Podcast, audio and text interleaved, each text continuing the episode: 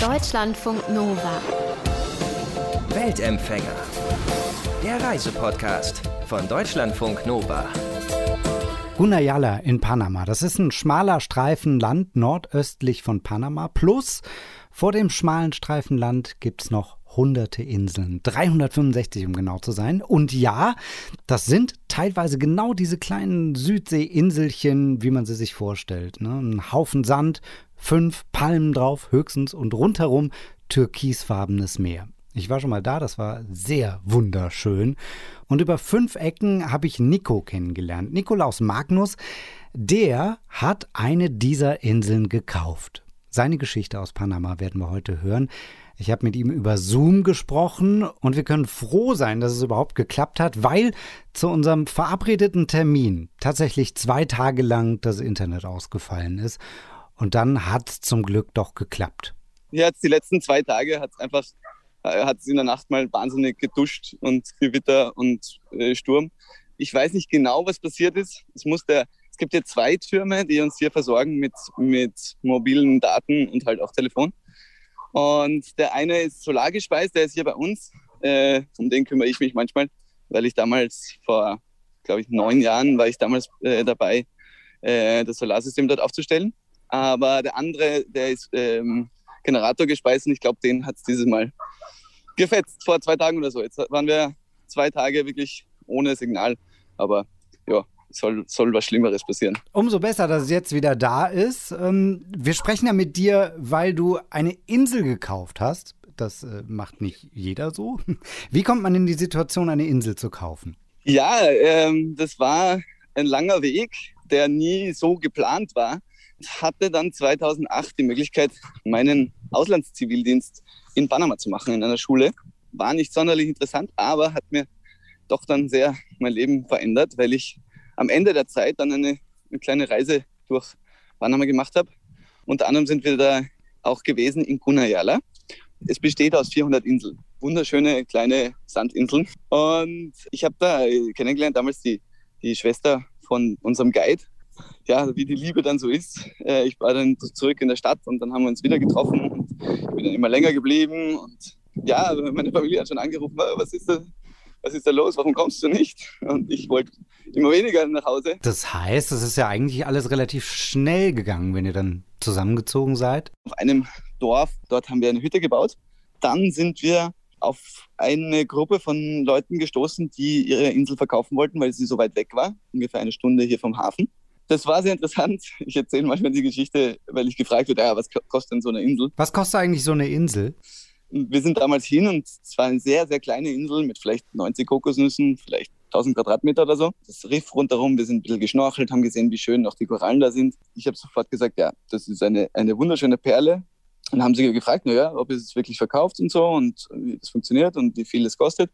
Und dann haben sie uns gesagt, ja, wir verkaufen so um 80.000 Dollar, US-Dollar. Schon mal eine Hausnummer, aber und, für eine Insel geil.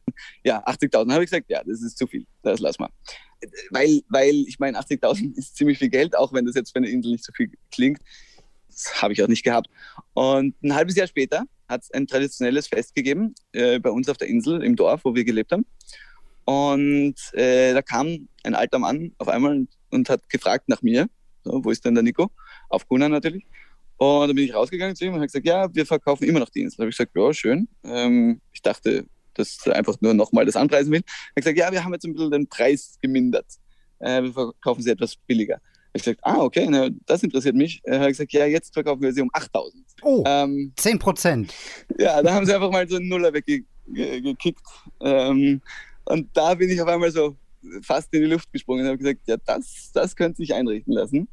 Hast du die betrunken gemacht, damit sie irgendwie gefügig werden, damit sie billiger verkaufen? Ja, nein, äh, erstaunlicherweise gar nicht. Also es, ich denke einfach, äh, die ist so weit weg und so klein und es waren 15 Eigentümerfamilien. Das ist auch schon ziemlich extrem.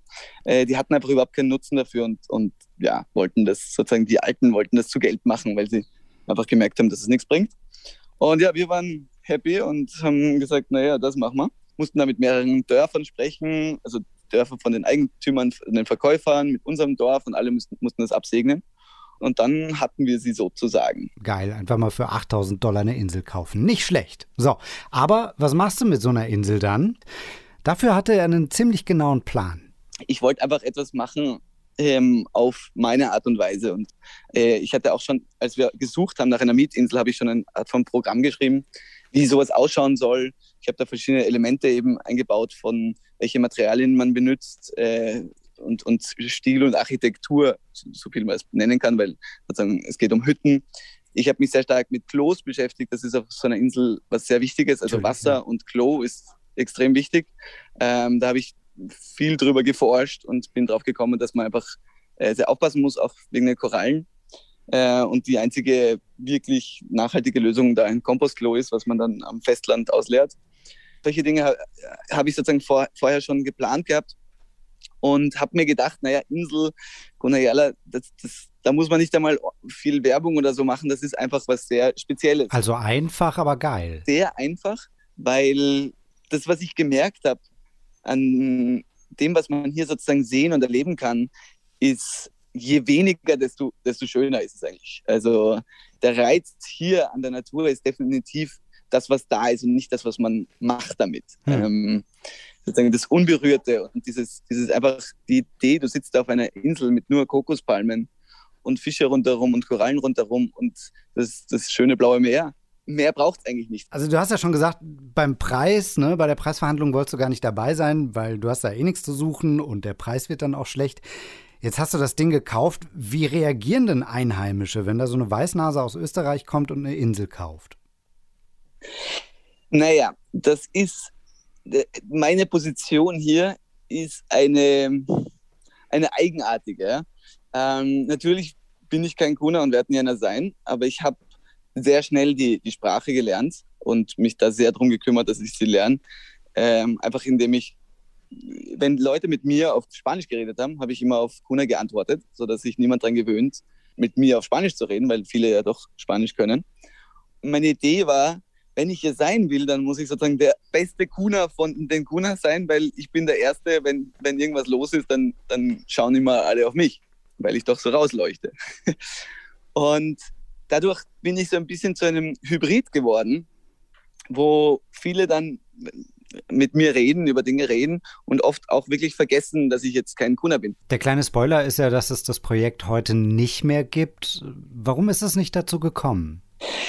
Naja, äh, es ist gar nicht mal nicht dazu gekommen. Es ist total dazu gekommen. Also wir haben 2019 angefangen, äh, hatten nur ein paar österreichische Gäste, Freunde von mir, Familie und äh, so. Und dann haben das alle immer weitergegeben, weil das, was ich eben vorher geschildert habe, dieses einfach die Essenz von der Natur hier ein bisschen auch zu zeigen und, dass man das Gefühl hat, hier macht man jetzt nicht was kaputt, weil man daherkommt. Das ist total aufgegangen. Leute haben genau danach gesucht wir haben dann immer mehr Leute bekommen, ohne irgendeine Werbung, es war alles Mundpropaganda und waren dann im ja, November, Dezember, Jänner 2019, 20 wurden wir immer voller und es ist immer besser gelaufen. Wir waren ein Team von vier bis fünf. Dann hatte ich einen Koch und zwei Fischer. Lass mich raten, dann kam Corona. Ja, und dann kam Covid und dann war es vorbei. also von 100 auf 0. Von 100 auf 0, also totale Bruchlandung, aber ja, kann man auch nichts machen. Also Tourismus ist auf der ganzen Welt äh, zusammengebrochen und so ist es. Ja, und jetzt ist ja die spannende Frage, wirst du weitermachen? Ja, nein, ähm, derzeit sicher nicht. Ähm, es ist dann noch persönliche Dinge dazugekommen. Ich habe mich von meiner Frau getrennt ähm, vor einem Jahr, also kurz nach, nach dem Beginn von Covid. Und bin aber hier geblieben, weil ich konnte ja nicht ausreisen. Ich habe einfach gemerkt, also ich bin zwar extrem gern hier, aber die persönliche Situation, äh, man ist dann schon, also jetzt ich als Österreicher bin extrem abhängig von ihr und habe gemerkt, das ist derzeit nicht wirklich ein Plan, der für mich funktioniert. Und ich will jetzt auch nicht unbedingt in Panama leben, also in, in der Stadt oder so, weil ja, da müsste ich genauso wieder von neu anfangen. Und derzeit bin ich am Planen oder eigentlich habe ich schon entschieden, nach Österreich zurückzugehen, zumindest für die nächste Zeit. Nico hat eine Insel gekauft. Lief alles gut, bis Corona kam. Diese Region Gunayala mit ihren Ureinwohnern, die ist ziemlich traditionell da mitten im Nirgendwo. Ein richtiges Krankenhaus gibt es erst wieder in der Hauptstadt, das sind so zwei Stunden entfernt. Ich wollte von ihm wissen, wie weit er es denn zum nächsten Nachbarn hat. Ja, wir haben hier nicht wirklich Nachbarn. Wir sind nämlich also vor, nicht, ja Ja, also wir sind vor, vor fünf Jahren sind wir hier aufs Festland gezogen, weil im Dorf war es uns ein bisschen zu klein und ich hatte hier ein Grundstück auf dem Festland. Das ist aber in der Nähe vom Hafen und an der Straße. Wir sind aber die Einzigen, die das hier aushalten, weil es gibt ziemlich viele Mücken. Ähm, und zwar nicht nur die normalen Mücken, sondern auch so kleine, so, die heißen Sandflies, äh, also Englisch, aber die sind ziemlich furchtbar. und da muss man ja, ist ein bisschen anstrengend, aber man überlebt lebt und man gewöhnt sich dran. Und Wasser. Also Wasser ist immer das Thema und wir haben ja ganz gute Regenwasserversorgung. Aber wenn man das nicht macht, dann, dann hat man hier eigentlich wenig Chance, dass man hier bleibt. Hast du irgendwie Kontakt zu anderen? Also hast du Freunde gefunden? Ja, ja, also wir haben ja auch fünf Jahre auf der Insel gelebt. Und äh, das muss ich schon sagen. Also mein Leben hier in Panama seit 13 Jahren ist doch ich meine, das ist auch mein ganzes erwachsenes Leben im Endeffekt. Ähm, ich bin schon Teil von hier geworden und das, das ist auch für mich äh, sehr interessant jetzt auch zu sehen. Ähm, das ist auch hier meine, meine, meine Leute, meine Freunde, das ist mein, mein sozialer Bereich ist sozusagen hier. Also ich, ich bin hier sehr gut eingefügt. Ich, ich sehe auch die Leute, hier kommen ja auch immer Leute vorbei und ich fahre manchmal auf die Insel und, und in die Dörfer und so. Wenn Feste sind oder so, können, fahren wir auch dahin und ja, es ist schon, also ich bin hier jetzt nicht isoliert oder so. Ich, ich nur wenn ich halt zu Hause arbeite oder Dinge mache, dann bin ich hier allein oder, oder mit Familie, aber, aber sonst gibt es hier schon soziales Leben. Wie ist man denn in deiner Region in Gunayala, wie ist man da durch die Corona-Zeit gekommen? Also einerseits ist das ja super abgelegen, das ist vielleicht gut, so schnell kommt da kein Virus hin. Aber wenn es mal da ist, dann ist es schlecht. Ne? Allein schon wahrscheinlich das nächste Krankenhaus ist ja ewig weit weg. Ja, ähm, also wir haben, wir haben diese Insel eben aufgebaut und dann letzten März natürlich, bumm, war alles zu und dann haben sie auch hier Gunayala zugemacht. Und hier haben sie wirklich zugemacht bis, also von März bis, bis November. Und ich bin erst im, im Dezember das erste Mal ausgereist in dieser Zeit hat es hier mehrere Ausbrüche gegeben. Also ausgereist, ähm, nicht aus deinem, äh, nicht aus Panama, sondern aus deinem Gebiet, ne? Also du warst da richtig. Aus Gunayala. Genau. Es gibt ja nur eine Stra Straße und die ist mit einem Checkpoint und wenn der Kongress, der Generalkongress von Gunayala sagt, da darf keiner raus, dann darf da keiner raus. Es sind nur Autos gekommen mit, mit Nahrung und, und solchen Dingen, aber es konnte keiner hin und her reisen.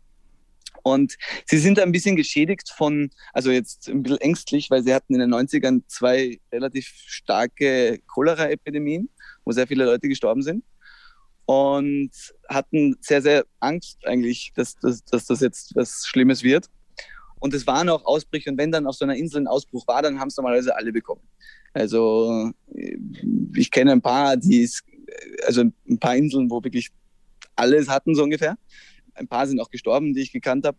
Aber es war, also die Gunas selber haben, haben ihre eigenen Medizinen und ihre eigenen Sachen und haben halt versucht, äh, so immunstärkende Säfte und Dings zu, zu trinken und haben, haben ein bisschen angefangen, wieder mehr zusammenzuhalten, weil doch durch den Tourismus und durch Geldwirtschaft hat sich hier sehr viel gesellschaftlich verändert und sind wieder mehr aus Westland gegangen, haben sich um ihre Bananen gekümmert, haben zusammengearbeitet. Kann man sich denn impfen lassen? Also Panama hatte ja äh, am Anfang zumindest genauso Engpässe wie in Deutschland oder Österreich auch. Jetzt ist es einfacher.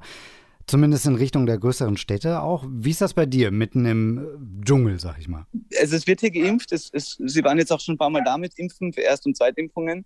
Es gibt hier, die Leute haben sehr wenig Respekt vor den, vor den Ärzten, weil die Ärzte überhaupt keinen Respekt vor der, vor der Kultur haben. Und das sind viele von den Ärzten sind aber selber Kunas, die in Panama studiert haben und in, oder in Kuba oder so, die hergekommen sind. Und leider geht's, also die paar Male, die ich hier in, in Einrichtungen vom Gesundheitsministerium, das sind halt so Kliniken, war hier in Guanajuato, das ist wirklich, also äh, erniedrigend leider. Und da, man wird da schlecht behandelt. Und so ist es jetzt hier, gibt es extrem viel Skeptik für alles, was kommt von der Regierung und gerade vom, vom Gesundheitsministerium. Das ist ein bisschen kompliziert. In der Region gibt es aber auch schon allein deswegen mittlerweile eine gute Impfquote, weil die Leute im Tourismus arbeiten und man da ohne Impfung einfach überhaupt nichts machen kann.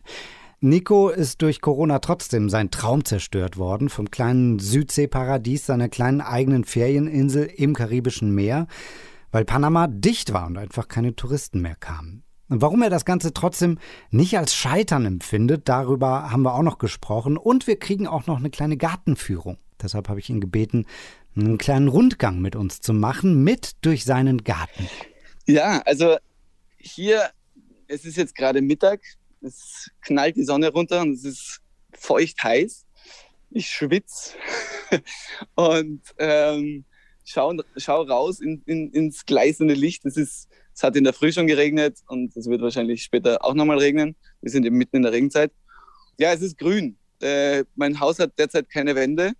Ähm, ich bin da nie fertig geworden und sehe um mich herum Kokospalmen stehen, sehe äh, Bäume, die ich einfach stehen gelassen habe, weil, weil ich nie so viel gepflanzt habe. Ähm, auf der einen Seite habe ich einen Teil versucht, wieder ein bisschen zu äh, bewachsen mit verschiedenen Bohnenarten, mit Zuckerrohr, ähm, Ananas, Chili-Pflanzen. Da habe ich so eine Art von Garten versucht zu machen. Ähm, und das wird sich in den nächsten Jahren, ich werde doch so zweimal im Jahr herkommen, wird sich das hoffentlich ein bisschen entwickeln. Jetzt hört man auch, wenn man genau hinhört, äh, die Vöglein zwitschern, tatsächlich. Ja, zu Mittag nicht so viel, aber man hört sie, man hört sie. So ein paar sind immer da. Ähm, manchmal fliegen hier die Tukane durch, durch mein Haus durch. Wie gesagt, keine Wände. Die finden das ganz schön. Ein paar Vögel habe ich auch nisten. Die leben hier rund um das Haus. Man sieht hier viele Bäume, die auch so kleine Früchtchen und Samen haben. Sieht man immer viele, viele kleine Vögelchen sitzen. Auf der anderen Seite des Hauses sind die Bananen, stehen die Bananen, die so vor sich hinwachsen. Ein paar Fruchtbäume, die ich vor fünf Jahren gepflanzt habe, wo dicke, große ähm, Guanabanas hängen, die einen sehr herrlichen Saft machen. Es ist vor allem grün. Jetzt muss ich kurz an meine Eltern denken, die sagen, ja, so im Garten gibt es immer was zu tun. Wie verbringst du den Tag? Oh, ja. Also irgendwie mal shoppen gehen oder so gemütlich im Café sitzen, das geht ja nicht. Naja, ich mache hier meinen eigenen Kaffee in der Früh, ist mein Frühstück. Und das ist wirklich interessant. Ich schaffe hier, also körperlich äh, bin ich hier auf höchstens 50 Prozent. Ähm, das habe ich gerade in letzter Zeit gemerkt, weil ich in Österreich war und auch physische Arbeit gemacht habe. Ich habe mit meinem Cousin im Wald gearbeitet und habe auf einmal gemerkt, wie viel mehr Kraft ich in Österreich habe. Und hier die Feuchtigkeit und die Hitze, die, die hält mich ziemlich äh, am Boden. Ähm, das heißt, wenn ich hier was mache, dann muss ich mir sehr gut äh, einteilen, weil wenn ich zu viel schwitze oder zu über, über, überhitze, dann mm, kriegt man auch manchmal am Abend ist man dann total fertig oder kriegt sogar Fieber oder was auch immer. Es ist, es ist wirklich, also das, das Klima ist nicht, nicht in meiner Genetik, das kann man sagen. ja, das ist schon der erste Downer auf jeden Fall schon mal, aber ich meine, das, was du erzählt hast, das klingt schon alles sehr paradiesisch. Gewöhnt man sich trotzdem ans Paradies oder wachst du jeden Morgen auf und denkst, Alter, wie geil ist das denn? Das ist eine gute Frage. Ich, wenn ich rausschaue dann und, und das Grün sehe, auch dieses ganze letzte Jahr war ja so ruhig mit Covid, wo nichts zu tun war da war ich schon sehr in meinem Element. Also auch wenn sozusagen körperlich und alles ein bisschen schwierig und Dings und persönlich äh, und Gedanken von was ist jetzt passiert und was macht man jetzt. Aber also hier mein Garten und mein, mein Wäldchen hat mich doch ganz schön ähm, am Boden gehalten, aber jetzt positiv. Und also für jemanden, der das schätzen kann, würde ich sagen, hört das auch nicht auf. Trotzdem, in ein paar Tagen wirst du nach Österreich zurückfliegen, nach 13 Jahren Panama. Mit was für einem Gefühl fliegt man da zurück? Ich habe so ein bisschen eine Abenteuermentalität. Ich freue mich auf Ungewissheit. Ähm, und das ist es so ein bisschen, was mich da erwartet. Ich, ich, weiß nicht, also mit meinem Cousin eben ist relativ fix, dass, dass ich für ihn arbeiten werde oder mit ihm arbeiten werde. Ähm, meine Tochter fährt mit mir mit, kommt mit ihr mit. Ähm, ja, das heißt, es, es wird ein ziemlicher neuer Anfang, auch wenn wir ab und zu nach Panama kommen werden, wahrscheinlich so zweimal im Jahr. Mhm. Aber, aber ja, ich bin gespannt. Du hattest ja jetzt so viele Pläne. Ne? Es gab Höhen und Tiefen, nicht nur wirtschaftlich, sondern auch persönlich. Das mit der Insel hat leider nicht geklappt, weil, ja, man kann es nicht anders sagen, scheiß Corona dazwischen kam. Jetzt diese Abreise aus Panama. Würdest du sagen, du bist gescheitert? Nein, scheitern wäre ja, wenn es ein Ziel gäbe. Aber ich bin also für mich vom Gefühl her weit weg von gescheitert. Ich bin sehr, sehr glücklich, dass ich alles, was ich gemacht habe, gemacht habe. Nikolaus Magnus, krasse Geschichte. Er hat sich erst seinen Traum erfüllt von der eigenen Paradiesinsel im Karibischen Meer. Corona und ja auch die Liebe haben ihm da einen Strich durch die Rechnung gemacht. Aber jetzt geht's mit voller Energie zurück in die alte Heimat nach Österreich. In den nächsten Tagen schon. Dabei, lieber Nico, viel Glück. Ich wünsche dir einen super guten Neustart und danke dir fürs Gespräch. Deutschlandfunk Nova. Weltempfänger.